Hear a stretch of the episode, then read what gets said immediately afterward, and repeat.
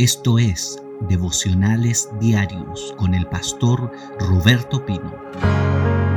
Estos días he venido hablando acerca de cuál fue la palabra profética que entregó a Geo y Zacarías a un pueblo estancado, detenido, a un pueblo que se había enfriado.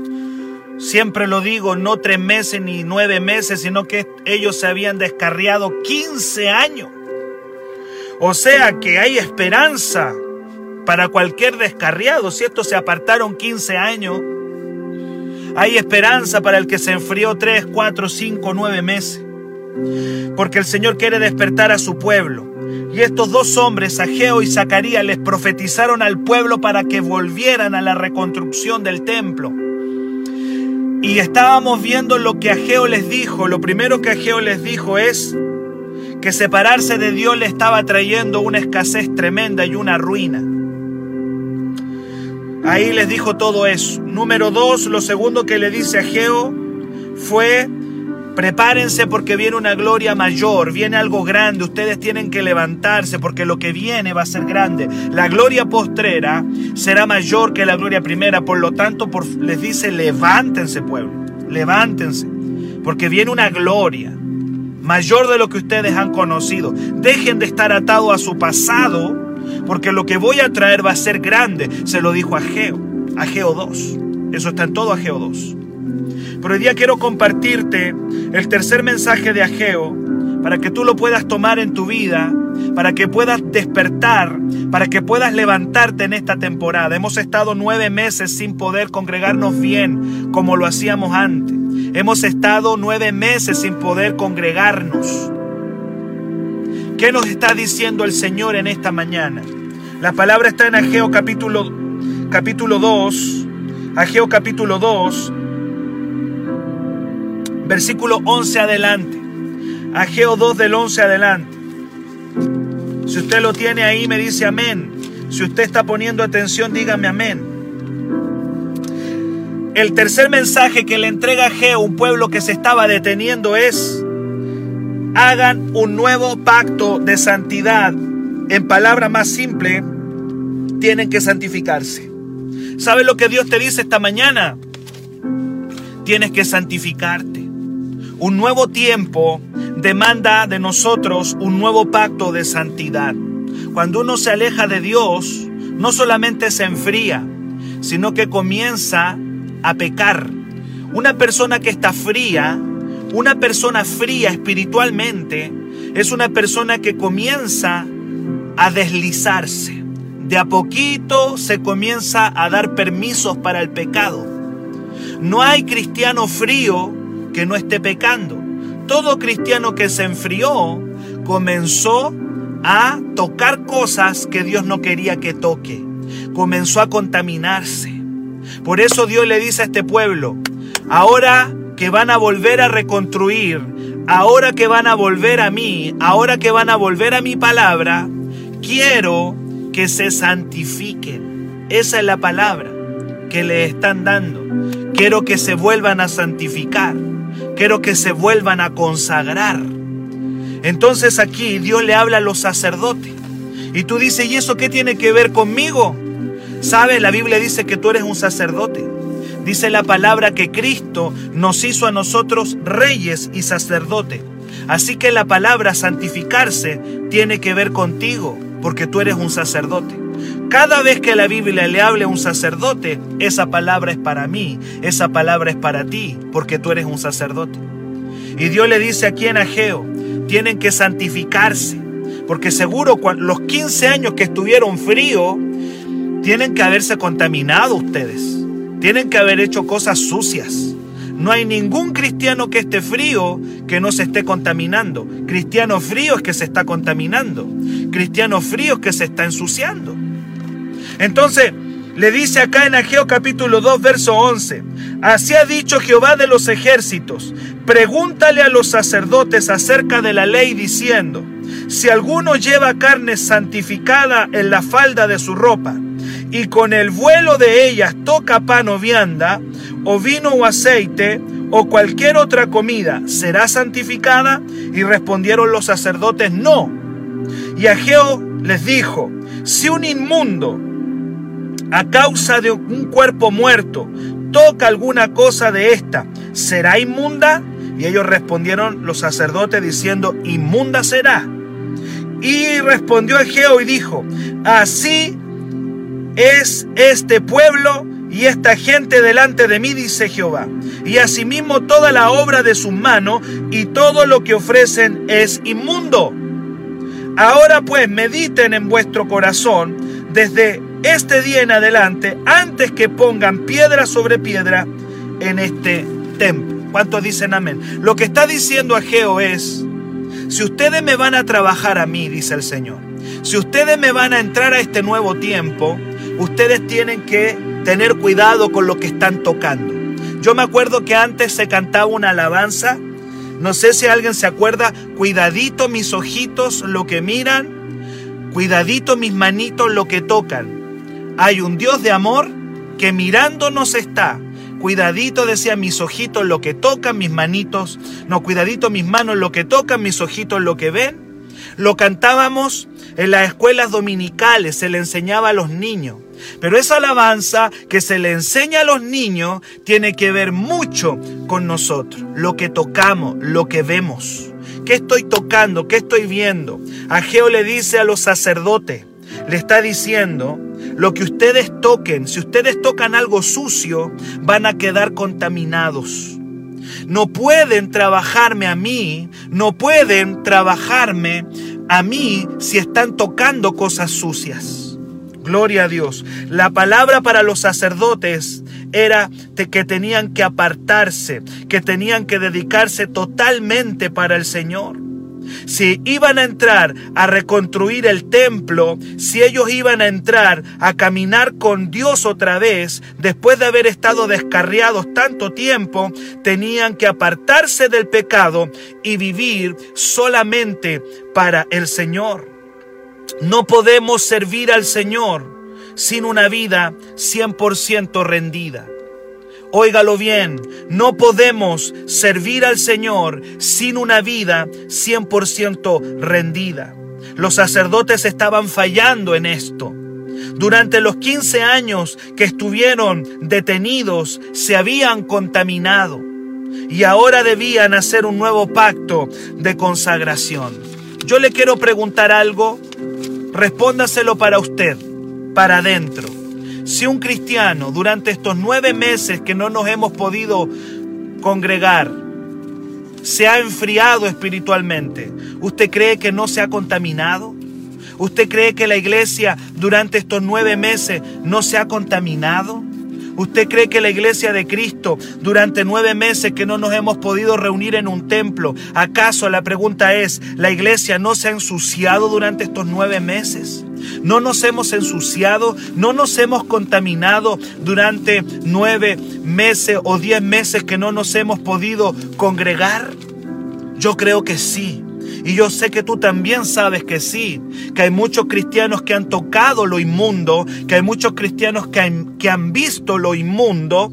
Y por eso Dios le dice a los sacerdotes, si ustedes van a entrar a esta nueva temporada y van a volver a reconstruir el templo del Señor, entonces tienen que comenzar a santificarse y caminar como verdaderos sacerdotes del Señor. Dios le está diciendo, no quiero que me trabajen sucios. No quiero que me empiecen a construir un templo si ustedes están sucios. Porque si ustedes han tocado cosas inmundas y comienzan a trabajar para Dios, todo lo que hagan para Dios va a estar sucio. Para trabajarle al Señor, para servir a Dios, para caminar con Dios, hay que estar limpiecito. Que alguien diga amén a eso. Un nuevo tiempo con el Señor demanda un nuevo pacto con el Señor. Y yo estoy completamente seguro y lamento que hay muchos cristianos que en este tiempo se han contaminado. Han tocado lo inmundo, han tocado lo sucio. Y esa alabanza, cuidadito mis ojitos lo que ven, cuidadito mis manitos lo que tocan, cuidadito mis piecitos donde van, Seguramente esa alabanza es una alabanza para el pueblo de Dios hoy día. Porque el pueblo del Señor en estos nueve o diez meses que no se ha podido congregar en un templo, hay gran parte del pueblo de Dios que sí se ha contaminado con lo que ha visto, sí se ha contaminado por donde ha andado, sí se ha contaminado con lo que ha tocado. Y Dios dice, quiero traer una, una, nueva gloria. La gloria postrera será mayor que la gloria primera. Voy a traer un mover de Dios. Voy a traer un avivamiento. Voy a traer algo hermoso del cielo. Voy a traer algo poderoso. Pero lo que Dios está diciendo en esta mañana es, tienen que santificarse mis sacerdotes mis sacerdotes, los que ministren en mi presencia, han sido apartados para mí. Quiero recordarte de que el día en que tú recibiste a Cristo como tu Señor, el día en que recibiste a Jesús, fuiste apartado solamente para Él y nada más que para Él. Te apartaste del pecado para vivir solamente para el Señor. No podemos servir a Cristo y servir a las tinieblas. No puede ser mitad Cristo y mitad tiniebla. No puede ser un poquito del mundo y otro poquito de Dios no sirve así, mis amados. Así no anda, así no funciona. Si nosotros somos de Cristo, somos solamente de Él y por Él y para Él. Dios quería que los sacerdotes se santificaran. Por eso les dice, dice, Asimismo, toda la obra de sus manos y todo lo que ofrecen es inmundo. ¿Por qué? Porque los sacerdotes querían mezclar la vida. Ellos querían ser un poquito para Dios y otro poquito para el diablo y para el mundo. No funciona así.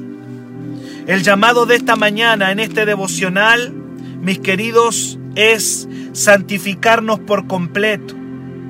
Basta de un poco de Cristo y otro poquito de pecado y de mundo.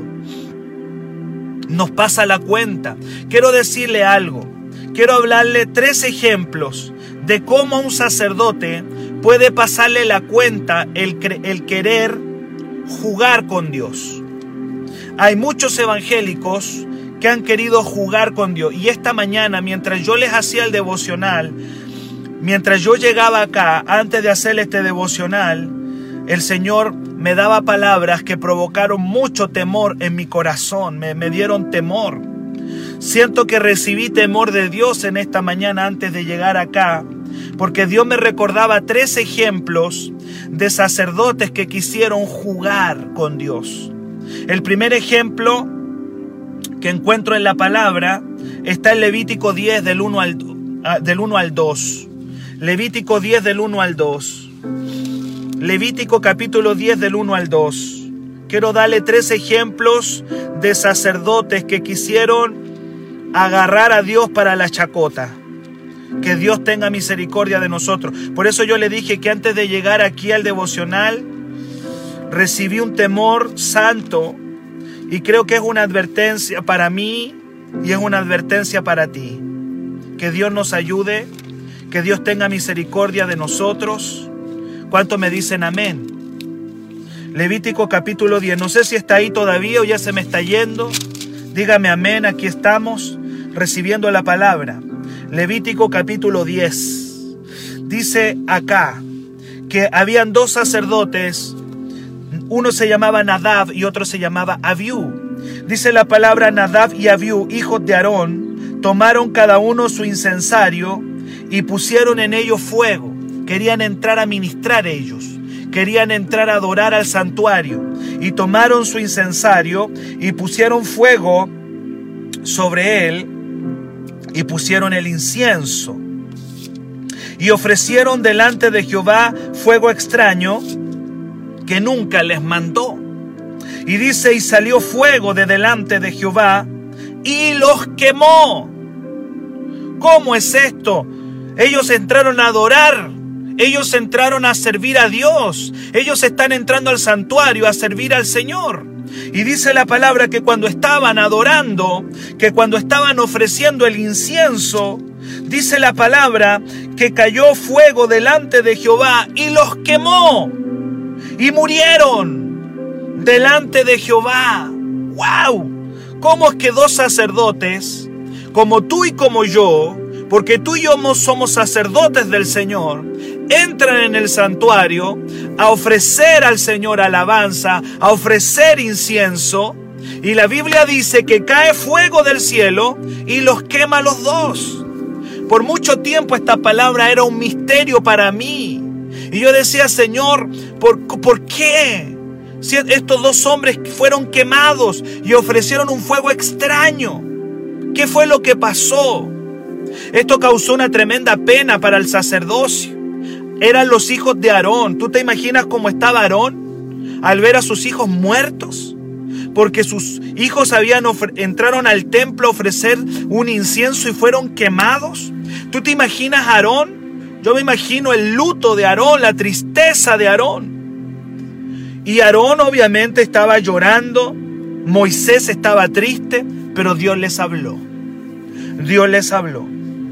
Y una de las cosas que les habla nos revela qué fue lo que pasó ese día. Dice Levítico 10, versos 8 y 9, ahí está la respuesta, porque estos hombres fueron quemados por el fuego, porque estos hombres debían santificarse.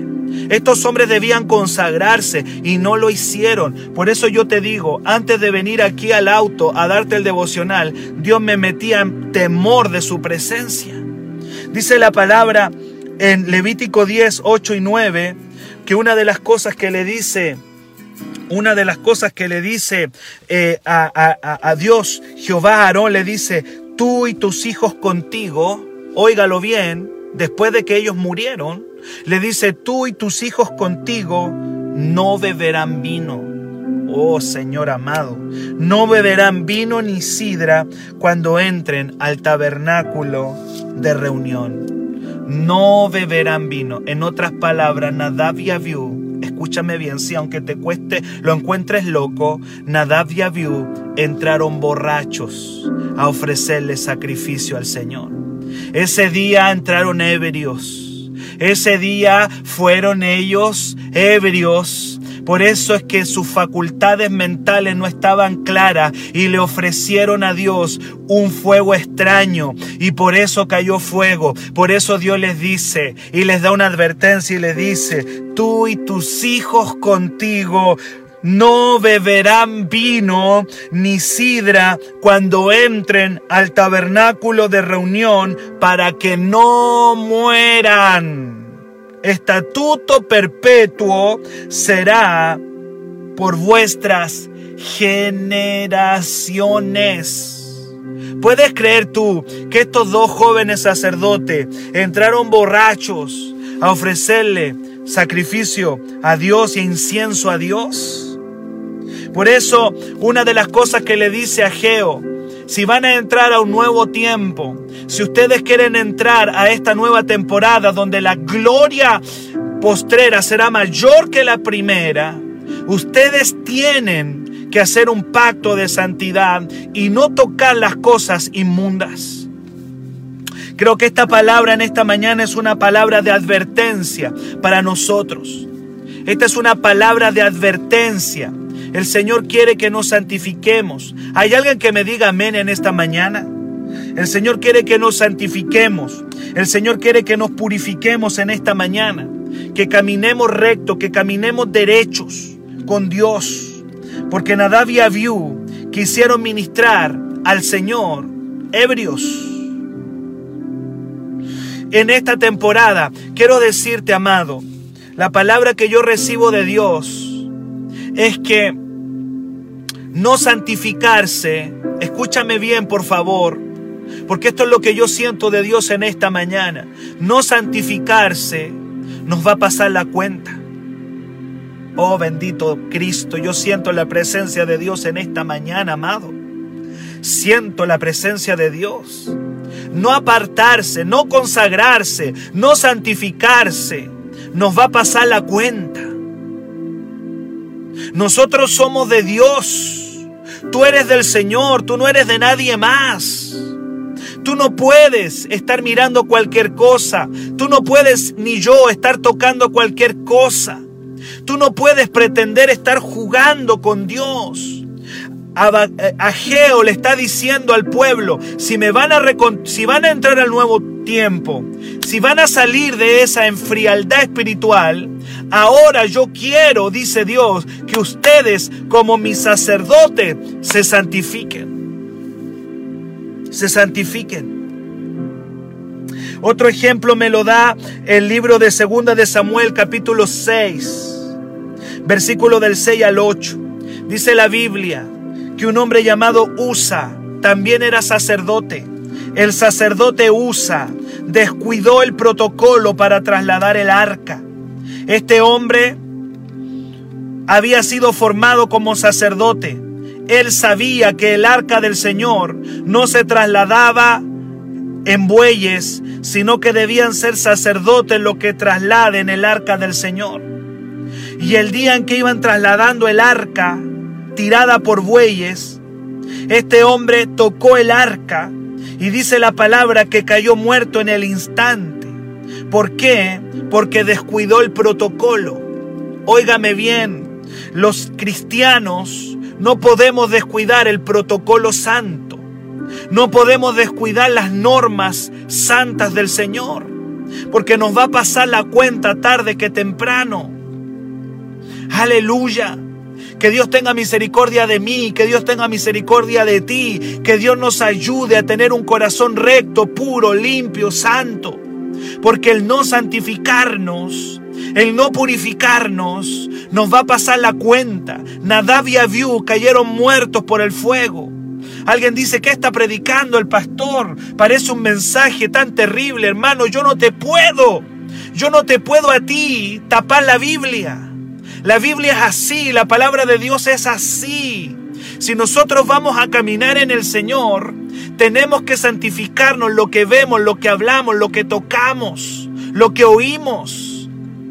Porque la falta de santidad produce muerte, produce ruina, produce destrucción. Por eso es que, por eso es que Ageo le dice, sacerdotes, ustedes que van a entrar a esta gloria, porque la gloria postrera será mayor que la primera, no toquen lo inmundo. Ese es el mensaje, no toquen lo sucio.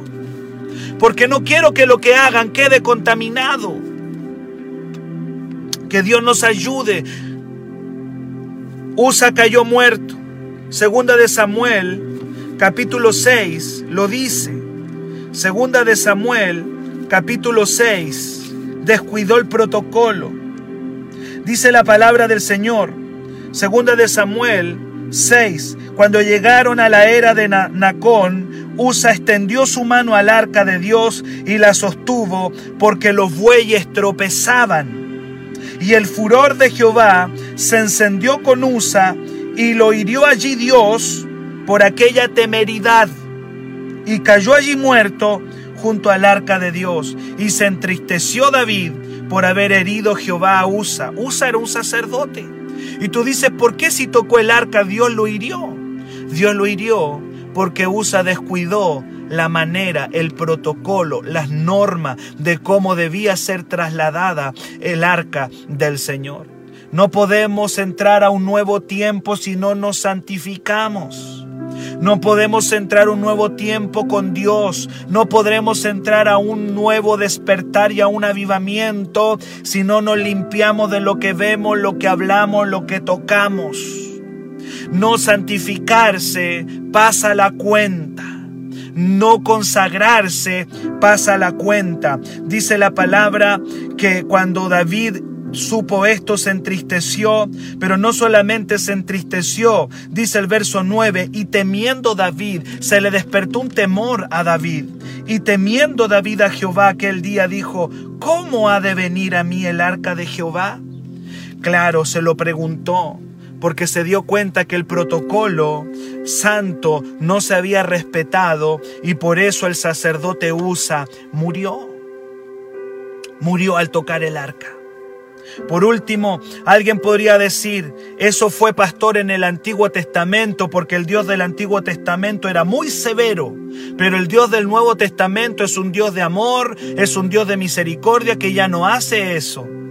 Amado, déjame decirte que estás equivocado o equivocada, porque la Biblia registra en Hechos capítulo 5 un caso de un matrimonio que también muere por faltar el protocolo santo. Está en Hechos capítulo 5. Y alguien podría decir, pareciera que apareció en Hechos 5 el Jehová del Antiguo Testamento. No es que haya aparecido el Jehová del Antiguo Testamento. Es que Dios es el mismo ayer, hoy y por los siglos. Él no cambia. ¿Y por qué no hemos muerto, pastor? ¿Sabe por qué? Porque Dios ha tenido una misericordia con nosotros impresionante. Pero ese Dios sigue siendo el mismo. Es el mismo Dios que quiere que te santifiques hoy día. Y alguien dice, pastor, pero yo no he caído muerto. Sí, porque Dios ha tenido misericordia de ti y ha tenido misericordia de mí. Pero esta palabra es una luz de advertencia. No podemos entrar un nuevo tiempo si no nos consagramos, si no nos santificamos, si no nos apartamos para Él. Yo ya no veo amén ahí. Ya no veo ningún amén. Parece que estoy solo, hermano. Ananías y Zafira, Hechos capítulo 5. ¿Qué pasó? Dice la palabra que ellos habían ofrecido una ofrenda. Una ofrenda. Ofrecieron una ofrenda. Le dijeron, Señor, te vamos a traer una ofrenda. Y se lo dijeron a los apóstoles. Le, te vamos a, apóstoles, le vamos a traer una ofrenda al Señor. Y qué sé yo, imagínate que la ofrenda para el día de hoy haya sido una ofrenda grande. Imagínate una ofrenda grande, no sé. No sé, ponele 5 millones de pesos. Vamos a traer 5 millones de pesos, le dijeron al apóstol. Y de repente cuando vieron los 5 millones de pesos, dijeron, chuta, es mucha plata esto. Es demasiada plata, 5 millones, mucho. Y sacaron una parte, qué sé yo, sacaron un millón de esa plata o sacaron, ponele que hayan sacado un millón y trajeron cuatro al altar de Dios. ¿Tú crees que Dios no ve tus finanzas, querido? ¿Tú crees que Dios no ve mis finanzas? El Dios Santo, creemos nosotros que Dios no se mete con el dinero. Amado, Dios se mete en todo. Hay gente que piensa que en el área del dinero Dios no entra. Y ellos dicen, no, el dinero, Dios no entra con el dinero. El dinero, el dinero es algo que Dios no se mete con el dinero. Dios no se mete con el dinero. Dios se mete en las otras partes, Dios se mete en la vida sexual, Dios se mete en, en, en, en las groserías, Dios se mete en que nos tenemos que portar bien. Dios no se mete con el dinero, Dios no tiene nada que ver con el dinero. O Dios sí tiene que ver con el dinero.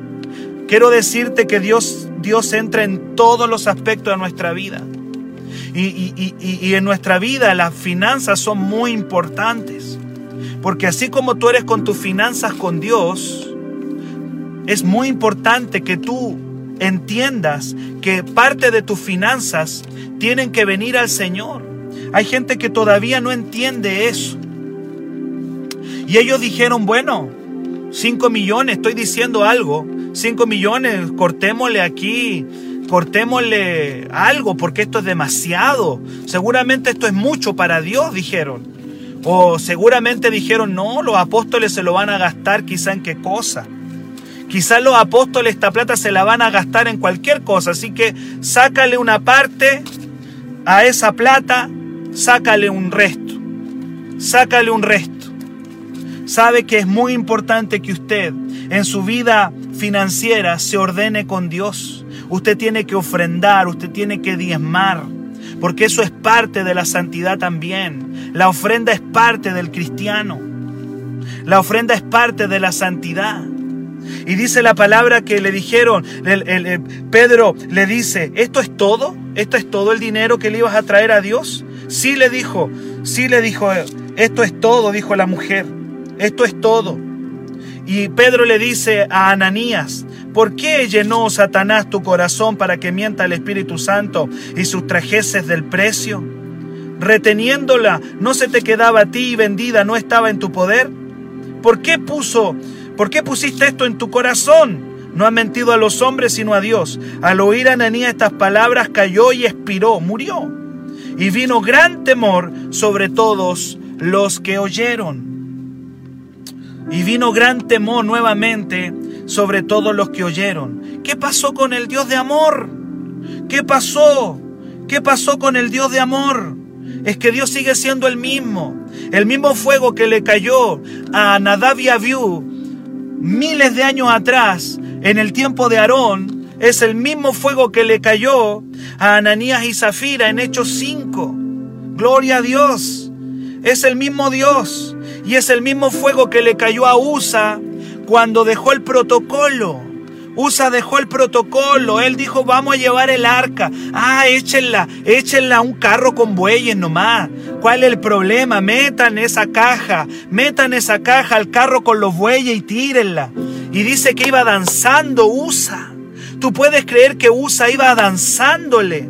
Cuando los bueyes iban tirando el arca, Usa no iba triste, Usa iba danzando, iba contento, iba alegre. La alegría le duró poco, hermano. La alegría a Usa le duró poco. Porque dice que en un momento los bueyes tambalearon, el arca se iba a caer y él quiso afirmarla y murió.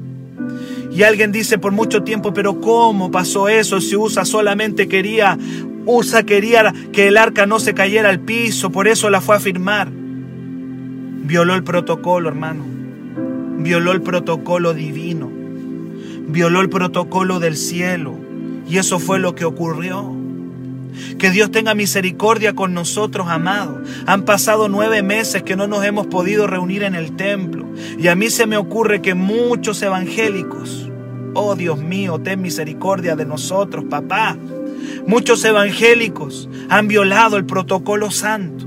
Seguramente han tocado cosas, han visto cosas que no debían ver, han escuchado cosas que no debían escuchar, han hablado cosas que no deberían hablar.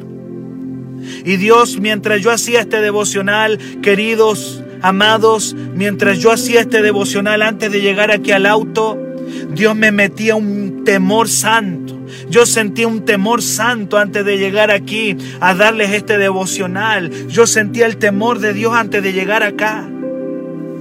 Porque estas palabras no son palabras fáciles de entregar, pero son las palabras de Dios.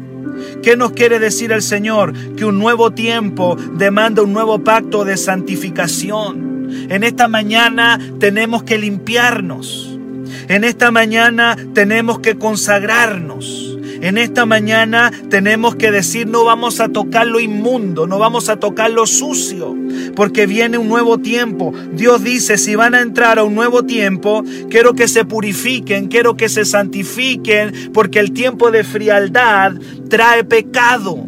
No hay cristiano frío que no se contamine. Cristiano frío se va a contaminar. Cristiano frío va a tocar lo que no debió haber tocado. Cuando estaban estancados, el Señor les dice acá, miren el verso y ya voy terminando porque el tiempo ya se me pasó. El tiempo se me pasa volando, hermano. Yo en este devocional a mí el tiempo se me pasa volando. Aleluya. Este tiempo se me pasa tan rápido. Y ahí les dice, les dice que cuando ellos estuvieron fríos espiritualmente en Ageo, cuando ellos estuvieron fríos había escasez, porque yo les dije que, yo les enseñé que el apartarse de Dios trae ruina. Yo les dije, el apartarse de Dios trae ruina. ¿Está conmigo o ya se me fue? ¿Está conmigo ya se me fue? Estoy terminando. Estoy terminando, mis amados. Le dice, le dice acá, les dice, verso 16, les dice acá, verso 15, ahora pues mediten en vuestro corazón. ¿Sabe lo que siento? Que esta palabra nos hace meditar.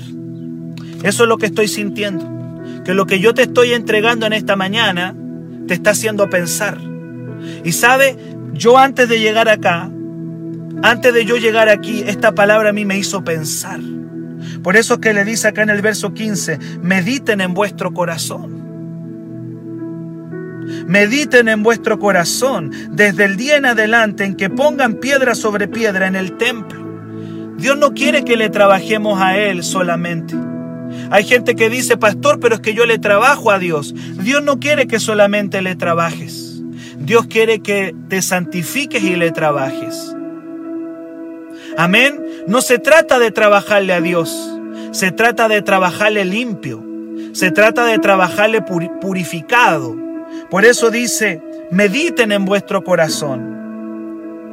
Y luego le dice en el 16, antes que sucedan estas cosas, venían al montón de 20 efas y había 10. Venían al lagar para sacar 50 y había 20. En otras palabras, venían a buscar, ustedes venían a buscar 20 y encontraban 10. Venían a buscar 50 y encontraban 20. Había escasez. ¿Por qué había escasez? Porque no se habían santificado. La falta de santificación provoca una escasez en nuestra vida. Ellos estaban estancados financieramente porque no se habían santificado. Cuando tú te consagras al Señor, se va a soltar la bendición. Versos 18 y 20 y termino. 18 y 19 y termino. 17, perdón. Dice, los herí con viento solano, los herí con tizoncillo, tizoncillo es peste, con granizo, en toda obra de vuestras manos, mas no se convirtieron a mí. Es decir, no sirvió de nada la, ruina que yo les mandé porque no se convirtieron. Les envié un viento, un viento solano, es un viento, es un viento caliente. Y dice, les mandé a sus cosechas un viento caliente. Les mandé peste a sus cosechas. Les mandé granizo a sus cosechas. Mas no se quisieron convertir. En el verso 18 le dice, mediten en vuestro corazón. Aleluya. Dios no dice mediten. Desde este día en adelante, desde el día 24 del noveno mes, desde el día en que se echó el cimiento del templo, mediten en vuestro corazón. Eso es lo que el Señor te está diciendo, mi querido. Medítalo. Medita esta palabra, piénsala. Y luego en el 19, y voy terminando, dice, ¿No está aún la simiente en el granero?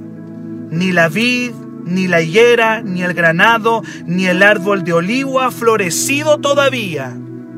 Mas desde este día los voy a bendecir. ¿Sabes por qué el Señor te va a bendecir? Porque tú en esta mañana vas a hacer un pacto de santidad.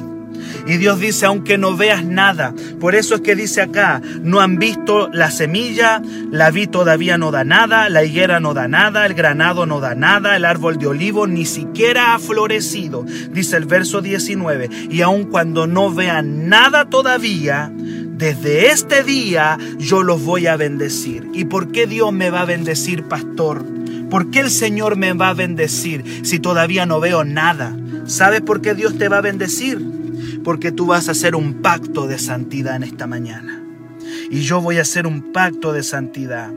Antes de venir para acá, wow, en la mañana Dios me agarró un temor, hermano, me agarró un miedo, me agarró un miedo, un miedo santo, un miedo. Señor, ayúdame. Si he visto lo que no debía haber visto, si he tocado lo que no debía tocar, si he hablado lo que no debía hablar, si he escuchado lo que nunca debía escuchar. Para mayor información, escríbenos al WhatsApp más 569 733 19817.